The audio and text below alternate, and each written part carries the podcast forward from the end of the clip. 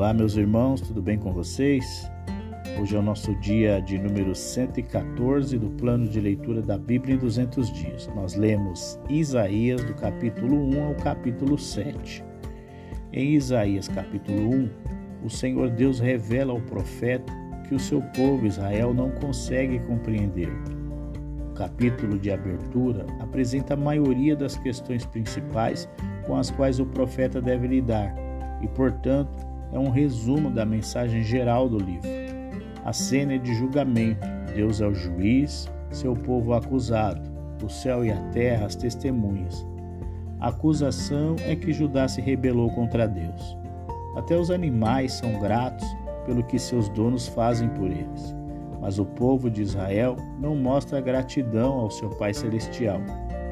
Isaías declara que o povo pecador é mais do que ingrato a Deus eles os desprezam. Deus os puniu repetidamente, enviando exércitos inimigos para atacá-los, com o objetivo de que vissem seus pecados e voltassem para ele. Sua punição foi tão consistente que Judá é comparado a uma pessoa que foi espancada e açoitada até ser ferida e cortada da cabeça aos pés. Mas Judá ainda é teimosamente impenitente ela teria sido destruída há muito tempo, não tivesse Deus mostrado misericórdia por causa dos poucos crentes fiéis espalhados por toda a nação. Sem dúvida, o povo pensava que estava agradando a Deus, oferecendo sacrifícios, participando de cultos públicos de adoração e guardando as festas especiais israelitas. Mas por que suas vidas diárias eram cheias de pecado? Seus exercícios religiosos eram odiosos para Deus. Não importa quão correta seja a forma de adoração, Deus não a aceitará a menos que as pessoas mostrem um zelo correspondente pelo comportamento correto. As pessoas devem abandonar seu egoísmo e traição e começar a mostrar amor e honestidade em suas relações diárias, se quiserem agradar a Deus. Ele está pronto e é capaz de purificá-los, mas depende deles. Eles devem estar dispostos a parar de agradar a si mesmos e obedecê-lo. Deus deseja que eles desfrutem da prosperidade em sua terra, mas se eles se recusarem a mudar seus caminhos, encontrarão apenas desastre. Jerusalém é tão moralmente imunda que é comparada a uma prostituta. A cidade que antes era pura, agora está impura. É como a prata que ficou coberta de sujeira, como o vinho que foi diluído. Os governantes e juízes são corruptos, favorecendo os ricos em troca de subornos, mas ignorando os pobres e negando-lhes justiça. Deus ama Jerusalém e, portanto, ele não tolerará esse erro. Ele agirá em julgamento contra os rebeldes, como um fogo refinador que queima o lixo e deixa o metal puro. Governantes e juízes corruptos serão substituídos por aqueles que são justos. Jerusalém, em vez de ser como uma prostituta, será como uma esposa fiel. No final, os justos triunfarão, enquanto os ímpios serão derrotados. As pessoas se engajam na adoração pagã na esperança de aumentar sua prosperidade, mas no final descobrirão que isso não lhes faz bem. Eles se orgulham do poder que conquistaram por meio de seus maus caminhos, mas descobrirão que, a menos que abandonem sua corrupção e idolatria, esse poder será o meio de sua destruição. Será como uma faísca que incendeia uma floresta. Em Isaías capítulo 2, o Senhor revela ao profeta que nos últimos dias o templo do Senhor, isto é, a igreja, será estabelecida como principal na terra. O povo de Deus sempre buscou o dia em que Jerusalém seria o centro religioso do mundo, onde pessoas de todas as nações iriam para aprender os caminhos de Deus. Naquele dia não haverá mais guerra, mas contentamento e prosperidade. Essa esperança para o futuro é mais uma razão pela qual Judá deveria andar nos caminhos de Deus agora. Mas o povo de Judá em vez de levar outras nações a conhecer a Deus e desfrutar da sua paz, segue a idolatria e as práticas supersticiosas dessas nações. Em vez de confiar em Deus, eles gastam muita energia construindo sua riqueza e aumentando sua força de combate. Porque eles confiam orgulhosamente em suas próprias realizações, Deus os abaterá. Só Deus deve ser exaltado. Israel e Judá sempre esperaram pelo tempo em que Deus lhes daria vitória sobre todos os seus inimigos. Isaías os avisa que antes de Deus agir contra os seus inimigos, ele deve agir contra eles. Todas as coisas em que eles orgulhosamente confiam para a segurança, sejam recursos naturais, fortificações de defesa ou comércio próspero, serão destruídas. Nem a autoconfiança arrogante, nem a devoção aos ídolos irão salvá-los. As pessoas verão a inutilidade das coisas em que confiaram e fugirão em um último e desesperado esforço por segurança quando chegar o dia do julgamento de Deus. Eles verão finalmente a inutilidade de confiar em qualquer coisa de origem humana. Em Isaías capítulo 3, Deus mostra ao profeta que Jerusalém passará por dias em que o sustento será retirado dela. Isaías agora dá uma imagem do fim de uma sociedade caracterizada pela sua autossuficiência humana e egocentrismo. O governo entra em um colapso, resultando em escassez de bens de primeira necessidade, como alimentos e água.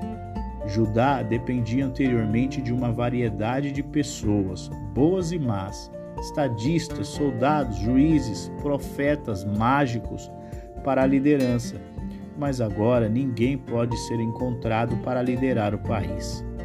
O poder cai nas mãos dos jovens e maturos e o resultado é a ilegalidade.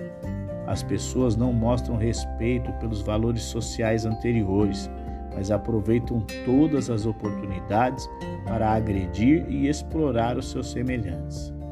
Em uma época em que a comida e as roupas são tão escassas, Qualquer pessoa que pareça um pouco melhor do que as outras será convidada a assumir a liderança em um esforço para restaurar a ordem na cidade caótica.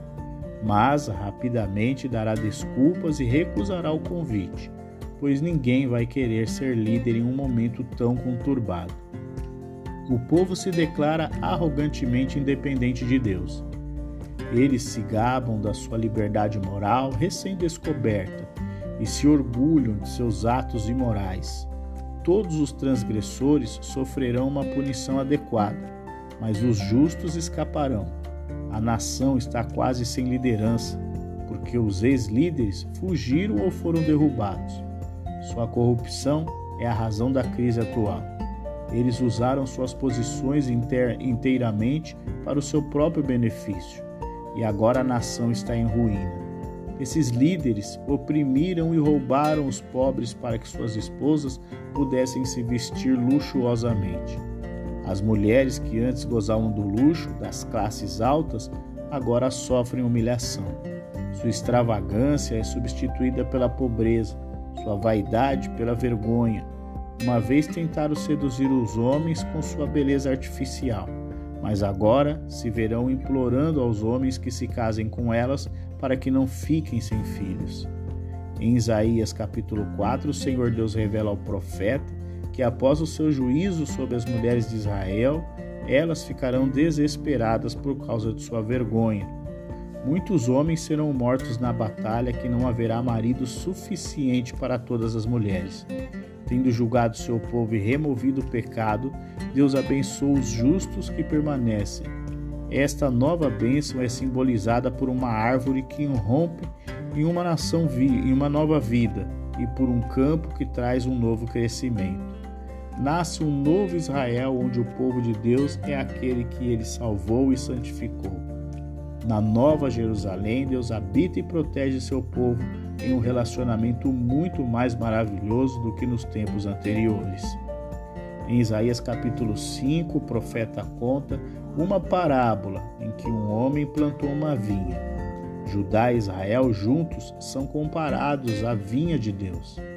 Deus fez todo o possível para torná-lo saudável, bonito, frutífero, e esperava uma boa colheita de uvas. Mas o povo não trouxe a Deus nenhum dos frutos que ele esperava. Ele, portanto, deixará de cuidar deles para que sejam deixados para sofrer qualquer ruína que seu pecado traga sobre eles. Israel já foi destruído e Judá agora o seguirá. Os exemplos dos pecados que trouxeram esse julgamento são dados agora.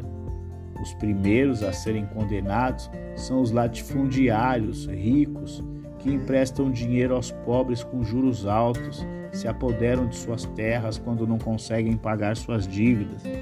Mas as casas e as terras que os ricos ganharam desonestamente não lhes trarão lucro.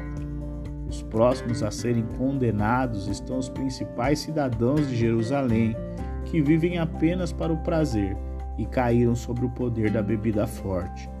Sua ganância será substituída por uma sede atormentadora quando eles forem levados cativos para um país estrangeiro.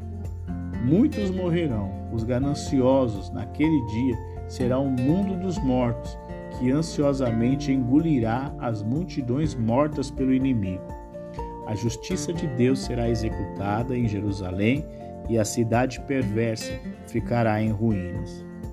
Seus únicos habitantes serão ovelhas e cabras, pois todo o povo terá sido levado ao cativeiro. Profeta descreve o povo de Jerusalém como tendo tantos pecados que o puxam na carreta. Alguns realmente se gabam da quantidade de pecados que cometem e desafiam a Deus a detê-los. Outros tentam reverter os padrões de Deus, chamando o mal de bem e o bem de mal. Eles afirmam que sabem tudo que não precisam de Deus. Juízes e funcionários amam a vida social das classes altas. Eles não estão interessados em administrar justiça, mas apenas em aumentar o seu próprio luxo por meio da coleta de subornos. Quando uma nação afirma ser povo de Deus, mas ignora os seus padrões, isso apenas atrai o seu julgamento. É como um campo de grama seca prestes a ser queimado. Deus responde enviando contra ele uma nação inimiga cujo exército é tão altamente disciplinado, bem equipado e ferozmente agressivo que Judá não pode escapar.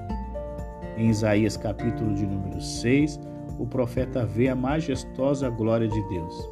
Isaías descreve bastante a corrupção espiritual e moral de Judá antes de mencionar o chamado de Deus para que ele fosse um profeta. Sua razão para fazer isso parece ser que ele deseja que seus, eleitor, seus leitores vejam por que Deus o chamou. Seu entendimento das condições em Judá os ajudará a entender o tipo de tarefa que estava diante dele. A morte do rei Uzias marcou o fim de uma era de prosperidade sem igual na história de Judá. No entanto, esta era essa era trouxe consigo a corrupção que Isaías acabou de descrever e deixou o povo sem respeito por Deus, sem conhecimento do que sua santidade exigia deles. Isaías vê que Deus é glorioso e majestoso, o governante supremo sobre Israel e todas as outras nações. Mesmo os servos celestiais de Deus, sem pecado, não ousam olhar para sua glória, mas ocupam-se servindo e louvando. A visão da santidade de Deus faz Isaías perceber que não apenas as pessoas entre as quais ele vive são pecadoras, mas ele também é. Portanto, antes que ele possa ser o mensageiro de Deus para os outros, seu próprio pecado deve ser purificado. Deus graciosamente faz isso por ele, removendo seu pecado, transferindo para ele os benefícios da santidade de Deus simbolizados na brasa do altar. Quando Deus perguntou: Quem levará a sua mensagem a um povo tão corrupto? Isaías se oferece. Mas Deus rapidamente lhe diz que sua tarefa será difícil. Quanto mais ele prega, mais seus ouvintes rejeitam sua mensagem. Como resultado, eles afundarão cada vez mais no pecado, tornando cada vez mais difícil para eles se voltarem para Deus e serem perdoados. Isaías pergunta a Deus quanto tempo durará tal dureza e recebe a resposta de que não há esperança de melhora rápida. Ao contrário, a condição da nação piorará, até que o julgamento caia. Cidades de Judá serão destruídas, seu povo levado ao cativeiro. Mas Deus preservará aos, os poucos que permanecerem fiéis a Ele, e deles crescerá um novo povo para Deus. Para ilustrar essa destruição, morte aparente e nova vida, Deus dá a Isaías a imagem de uma enorme árvore que é cortada, de modo que apenas o tronco, o toco permanece, mas deste toco surge uma nova vida. Em Isaías capítulo 7, o profeta menciona os planos do inimigo de Judá. Quando o rei da Judéia, Acás, fica sabendo da aproximação do exército sírio-israelita, ele e todo o seu povo ficam apavorados. Enquanto Acas inspecionava o suprimento de água de Jerusalém para se preparar para o cerco, Isaías o encontrou e disse que ele não precisava temer Israel ou a Síria, nem pedir ajuda à Assíria. Deus estava do lado de Judá. Peca e Rezim planejam conquistar Judá e colocar seu próprio rei no trono de Judá, mas não terão sucesso. Eles pensam que podem derrubar Judá em uma conquista ardente, mas eles não são mais perigosos do que a fumaça de duas varas fumegantes. Israel e Síria, junto com seus reis, estão chegando ao fim de sua existência. Se a casa acredita em Deus, ele não tem nada a temer, mas se não o fizer, nada o salvará. Deus então convida Acas a pedir um sinal como garantia da ajuda de Deus. Acas responde com uma tentativa de parecer religioso, dizendo que não vai colocar Deus à prova. Quer Acas peça um sinal ou não, Deus promete dar um. Acas terá a garantia de que Deus está com Judá quando souber do nascimento de uma criança cuja mãe o chamou de Emanuel, que significa Deus conosco. Quando esta criança tiver dois ou três anos, Israel e a Síria estarão impotentes para perturbar Judá ainda mais. Mas ao mesmo tempo, Judá será perturbado por um inimigo diferente, a nação assíria.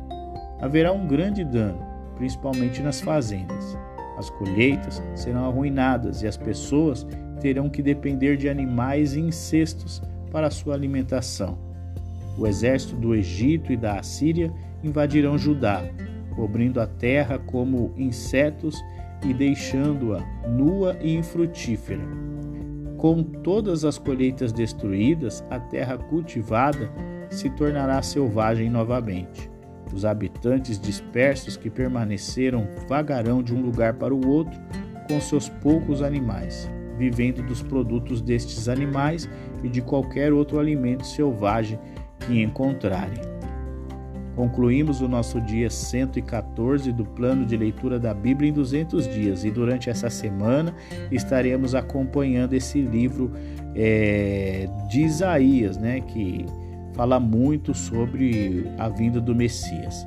Então eu te aguardo amanhã para o nosso próximo episódio. Um grande abraço e até lá!